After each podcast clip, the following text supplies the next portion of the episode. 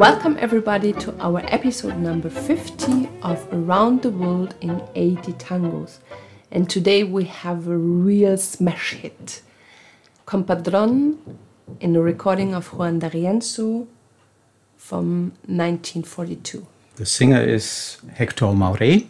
The music was written by Luis Visca, a former companion of Juan D'Arienzo, who had also his own orchestra, a piano player and he performed in the famous Chantecler, the place where Juan D'Arienzo had his big success. And the lyrics is written by our old friend Enrique Cadícamo. This was written in 1927.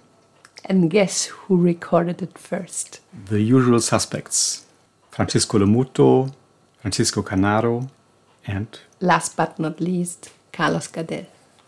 In 1940, D'Arienzo had a real problem. He had to form a new orchestra. It was a time when the, the orchestra performed in Montevideo during the carnival season, and the musicians asked for more money. And so they sent Juan Polito, the piano player, to Juan D'Arienzo to solve this. Juan D'Arienzo refused, and he offered Polito more money, but not the rest. So finally, they left Juan D'Arienzo. So the whole band is leaving Juan Polito, Alberto Echagüe, Roberto Duclos. And D'Arienzo had to uh, replace all these guys, and he succeeded. He found the 19 year old Fulvio Salamanca on the piano, a big young talent. He found Caetano Puglisi, his long term first violin since then. And of course, he was happy to replace Rodolfo Duclos, and he found Olindo Sinibaldi on the double bass, and Hector Varela was the first bandoneon and the arranger. So it was a very successful new setup. And we wanted to talk today about Hector Mauré. It is not his real name, of course. Most of the singers had different names than they was born with. Yeah, his maiden name was different. Friends called him Tito. He was born as Vicente Jose Falivene.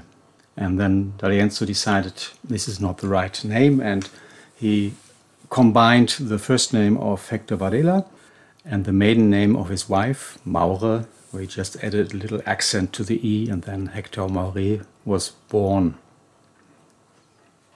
Compadron, freeloading jailbird, among the cronies who follow you. Though it might hurt to me, you are just an ignorant luck, a pseudo bigot. Compadron, when you get to be old and lonely. Fool! And you goggle yourself in the mirror. Bummer! You will see that you have achieved nothing. Your shattered illusions will crumble before your eyes. In the gamble of life, you are the one without a trump for the card plate. And in the boxing ring of this world, and you have only a feeble right hook in chit chat and in love. Though you talk a lot of shit to puff yourself up, I say to myself, May God help you, paper mache body. Typical Cadícamo, I would say. Yeah, this is a, a, a, really a mocking song about somebody who is a pretender. And now we also understand why the song isn't called Compadrito, which is the topic, because the music was done first, and so they needed a word which was fitting into the melody. So compadron is better. Compadron, like every word in Spanish which ends with the on, means something big, like ventarón, the storm. So this is somebody, he's like a don in a suburb. In a barrio, the head of the Malevos and the compadrito is uh, diminutive, is a pretender he wants to do. He's a braggart, he's a phony, he's a poser, he's a boaster. So there are many, many words in English for this type of guy. Hector Mauré was born in 1920 and in 1937 he won a battle with more than 5,000 people. Amazing. I can't imagine how would it go. Yeah, it was a competition for singers for Radio Belgrano. All the radio station in this time, they had musicians and singers to present. And from this 5,000 applications, little Tito won the competition. In 1938, he was already an established radio artist. As a singer, still under his old name, he was still Tito. And then in 1940, he had a short intermission with Alberto Pugliese, the older brother of Osvaldo. He was a violin player. And shortly after this, he came to Juan D'Arienzo. Yes, Juan D'Arienzo had his new orchestra, but he had a problem. He wanted to have Tito in his band, but he was due to go to the military service. So D'Arienzo had to solve this, and he did it somehow. So it was uh, the benefit of corruption that he could do that. And since then, his name was Hector Mauré. And he was singing four years with Juan D'Arienzo, and then he had to leave the orchestra because he had really problems with his voice. Maybe he underestimated the problems he had with his voice and sang too early after he felt not well. Anyway, he left D'Arienzo, and soon Alberto Echagüe came back to the orchestra, and I think D'Arienzo was quite happy.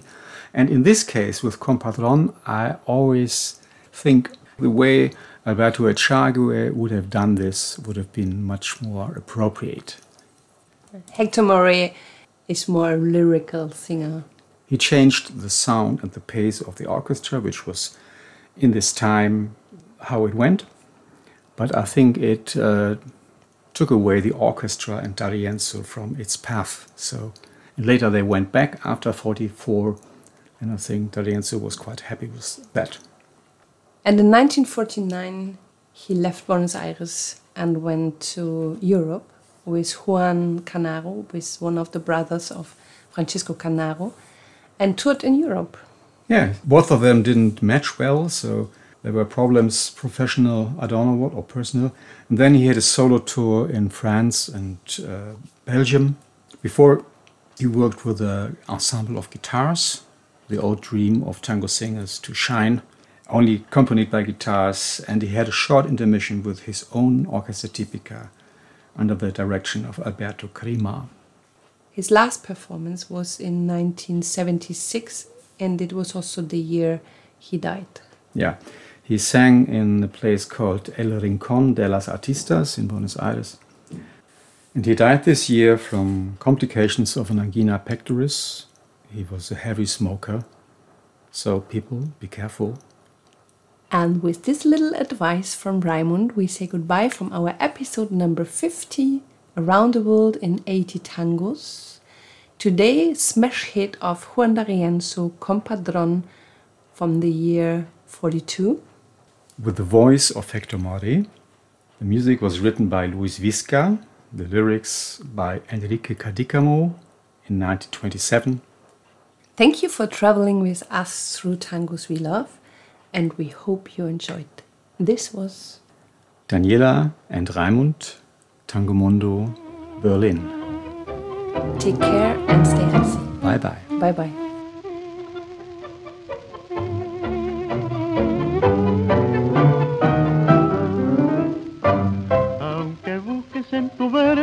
pintoresco contra flores, pa' morirte de casa.